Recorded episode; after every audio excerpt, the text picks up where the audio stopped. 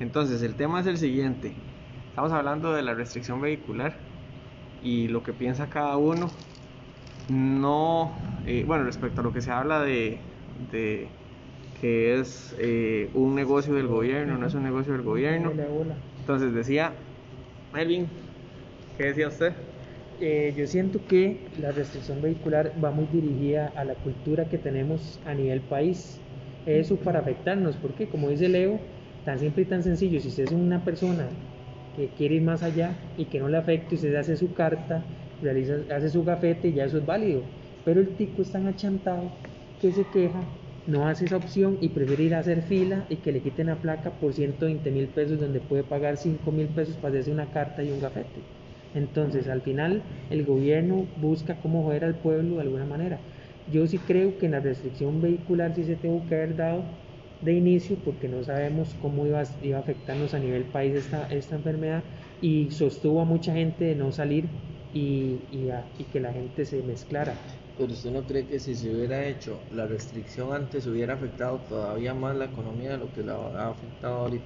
No, yo siento que la economía eh, la, la, quiere afectar directamente los políticos. Pero entonces es un negocio del gobierno. Para mi gusto está entre sí, ¿no? En el momento que crearon colores, para mí se volvió negocio. En el momento que dijeron, aquí es azul, aquí es verde, aquí es amarillo y no puede andar por aquí, eso ya se convirtió en negocio y para muestra un botón eh, revise los números y ven todo lo que han sacado de plata, es un montón de, de, millones. Es lamentable que en una situación de pandemia haya que hacer una restricción porque la gente no haga caso. Por eso, pero ya sabemos que ahí, como cultura no hacemos ahí, caso. Por eso no hacemos caso de que, culturalmente tiene que ser, mal. o sea, para mí, para mí digamos, la justificación... Pero es que eso no es un problema Costa Rica, más, eso es un problema sí, de todo el mundo, güey. Sí, estamos o sea, de acuerdo, o sea, no, no, pero nosotros somos indisciplinados, pero el punto más bien es, es que hay gente que dice que es un negocio, pero yo creo que si usted no infringe, nunca, No, le, exacto, nunca va a tener que pagarlo. no va a tener que pagar. Más bien, el gobierno, al poner la restricción y poner más efectivos de policías en este punto, en este punto, y, y de fijo, los tráficos han tenido que trabajar más horas en la noche para cubrir y, y verificar que se cumpla la restricción, ahí eso más bien genera un gasto para el gobierno y no un negocio. Eh, Es, es más... Pero ¿por qué? ¿Por qué? Di- Pero y todos los partes que se Sí, hicieron. todos los millones. Sí, Y pero- todo- toda la gente que agarraron, toda la gente pero que se que quiso jugar el chance, ajá, porque, pero porque aquí en ¿y este para país todo es dónde van así. los partes? Ese es el tema. Ah, ¿Para dónde van los partes? Para el- Los partes no entran a decir el gobierno, "No, voy a, pa- voy a cubrir lo que gasté en los partes, ¿no? Pero los partes entonces, ¿quién no, se deja la plata? estamos de acuerdo, siento que pero fuera de un negocio, eso fuera de un negocio y lo que dice Leo, que el gasto se incrementó porque tuvieron que trabajar extras. Yo, Es un yo supuesto, no, yo no lo veo, por eso yo no lo veo así, porque, más si usted sale en la noche en el carro, usted ve un montón de tráficos parqueados a la orilla de la calle con el teléfono. Lo que pasó fue que ya los pusieron a bretear. Pero no hubo un incremento en horas extras, sino que Y es- y es el horario rotativo es- a esa hora tuvo que es- empezar a Es parte del trabajo de ellos, estar ahí, hacer retenes y todas esas cosas. Pero usted cree que el madre que entró a las 6 de la tarde, a las 6 de la mañana y salía a las 3 de la tarde, se iba a quedar hasta las 6 de la tarde para hacer retenes. No, jamás, el madre a las 3 de la tarde jalaba. Y el que entraba era el que le No, tocaba pero, los retenes. no, pero digamos, ahorita que hay restricción o que había restricción, mentira que era la misma cantidad de efectivos que había antes. No, porque- pero lo que hicieron fue meterle fuerza pública. Sí, es que Entonces, si usted veía, si usted veía, había un retén con 10 policías y un tráfico. Ujú. Y los policías eran los la que paraban y después el tráfico Ahora, llegaba a hacer los la parques. pregunta es, el, el monto de 22 mil o 111 mil o 119 mil, no sé cuánto, es que el monto ya alto, ¿cuál, cuál, cuál es, ¿qué opinan al respecto? De los montos de las, de las, de las Es eh, que, tiene, multas. es, es que tiene que ser un monto así para que la gente haga caso. ¿Sí? Porque si no sucede lo que la sucede, lo ¿Qué- que, qué es lo lo que que sucedía, qué era lo que sucedía con la restricción vehicular cuando estaba normal? Que, que solamente se podía, o sea, que, 20.000 que, sol- que solamente un día. Ma, ¿qué es lo que hace la gente? ¿O qué es lo que dice la gente? Ma, yo me juego el chance. Sí. Sí. Ya yo sé dónde es que están los operativos, ma, El problema, ¿sabe la cuál vuelta, fue? ma, Inclusive el problema, bueno, el problema fue el monto al principio, cuando lo subieron a 100 mil, la gente dijo, puta, sí, qué vergazo de plata, porque inclusive 100 mil en algunos casos es hasta más alto que el monto de marchamo que pagan muchos. Sí. Pero el problema también fue cuando quitaron las placas. claro, cuando quitaron Porque las ahorita placas, más que creo que ya las placas no las quitan. No, ya No, no. entonces ya ni, ahora- se, ni se le quita puntos ni se bajan las placas. Entonces, en este momento, un mae de cierto nivel Sí, económico le, le vale. dice, Pero yo sí estoy "Me de acuerdo, pagar los-". digamos, yo estoy de acuerdo, por ejemplo, con que hayan suavizado la parte de placas y la parte de puntos al final de cuentas, porque siempre duele, ¿verdad? Eh, lo que yo no estoy de acuerdo más bien es que hayan bajado, o sea, cuando Para planeaban mí- bajar las multas, porque al final de cuentas pasa lo que dice Andrés, Para se mí la la- juegan. Para Pero mí entonces, ¿por el, qué siguieron habiendo efecto, tantos casos? el ¿Usted cree efecto- que Es que eso, es restricción- que es, esa, es que ya esa- le- esa es la es parte que, que, yo voy. es que cómo, cómo podemos nosotros definir que no hubiera sido el doble o el triple la cantidad de casos si la gente hubiera estado en la calle.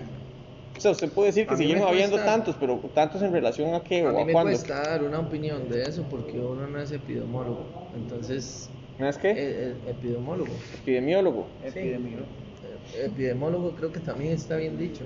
Pero, Ahorita buscamos. el, eh, Yo digamos, lo, que, yo lo que digo es una consulta. ¿Por qué abren ciertos sectores y no abren, por ejemplo, las canchas? Por el porque hay un contacto. contacto físico. ¿Y usted lo ve bien? ¿Y usted cree, sí, usted- sí, usted si se cree- transmite por el y contacto, usted sí. cree que entonces los hoteles y los moteles están abiertos y hay menos contacto en un hotel, en un motel que en una cancha de fútbol? De fútbol 5. Mm, Sí, no, pero se supone que solo que usted haga, solo que usted haga una orgía en un motel, ahí está haciendo mucho contacto. Solo que Epidemiólogo. epidemiólogo. Solo que el tema, el tema no es ese, o sea, el tema es de en un hotel usted abre el servicio y apela a que la persona va a ir con su burbuja, mí, por ejemplo. pero no en grupo, güey. sí, yo- yo- Usted sabe claramente que usted si va a ir a jugar fútbol 5, son 10 más, mentira que me va a decir que usted los 10 más viven juntos. No, obvio, pero un motel entonces. En un hotel que diman dos, Sí, bueno, o tres, no sé, o cuatro.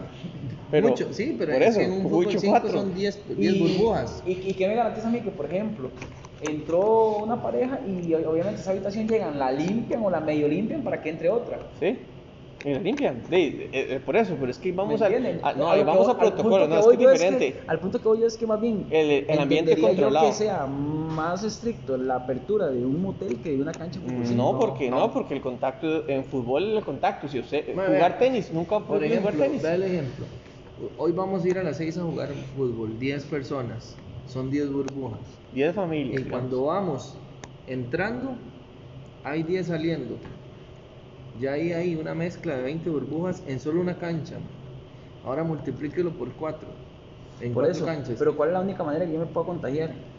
No, hay, por contacto, por, por, No. por, por saliva, Por- exacto. por contacto con Por- las por- superficies. sí, digamos, eh, Pero si yo me la meto no la las manos a la boca o me toco los ojos o la nariz. Sí, Sí, pero por eso, por ¿y eso. usted cómo puede usted controlar que no lo va a hacer? O sea, usted está jugando, yo estoy gritando en la cancha, o estoy respirando, simplemente respiro fuerte y pa, salió algo que uno no ve, que usted ahorita no ve.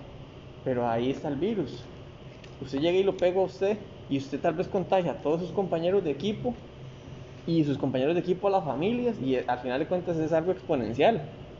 Ahí es donde está el, el, el, el riesgo respectivo. Ahora, el tema, que en un principio yo era de los que decía, esta vara es de, lamentablemente, sobrevivir más fuerte y los más débiles no, y al final todos nos vamos a enfermar. Y, y después entendí que el tema no era que nos enfermáramos todos o no, era que nos enfermáramos todos o una gran cantidad al mismo tiempo, porque el sistema de salud colapsa. Entonces por ahí, por ahí viene un poco todo el, de todo el punto, todas la- las restricciones. Ahora, si usted vio que también hay un dato que dice que sobreviven más los que nunca van a un hospital que los que van a un hospital. No, no, no hay. Es que Hay un dato que hay dice que la son- gente que se, o sea, que caso positivo y, y después los que los recuperados son mucha gente, incluso el esposo de mi hermana tuvo COVID y una prima de mi hermana trabaja en el en en el ¿cómo se llama? En donde está con COVID. En el escenario, sí, en el... Sí, en el, en el Cenares. Se El fue el que lo, lo readecuaron para... Bueno, este centro, mae, y el mae un día entró en un ataque como de ansiedad, fue porque el mae no podía respirar, no podía respirar, y, eh, y mi hermana llamó a esta muchacha y ella le decía, vea, no se vaya para el hospital, póngamelo en el teléfono, y ella lo puso en el teléfono y decía, vea, respire de esta manera, haga esto, hasta que lo logró estabilizar. Y el mae cada vez que entraba en un ataque, porque esa hora tiene tres etapas. La primera etapa, cuando se pierde el olfato. La primera, la el segunda y la tercera. y después la otra, donde se- si se le va a los pulmones, es donde la gente se complica más. Al mae tuvo las tres etapas. Y, y ella le decía, vea, por nada del mundo venga al hospital, por nada del mundo venga al hospital. Si viene aquí lo van a entubar todo, más bien se va a desesperar más. Entonces, ¿hasta qué punto siento yo más bien que, que, que la gente deberían de más bien darle mí- las, las indicaciones para que se estabilicen en la casa? que para mí, y digamos- no va a haber ningún tema porque los hospitales nunca colapsarían si el gobierno es transparente.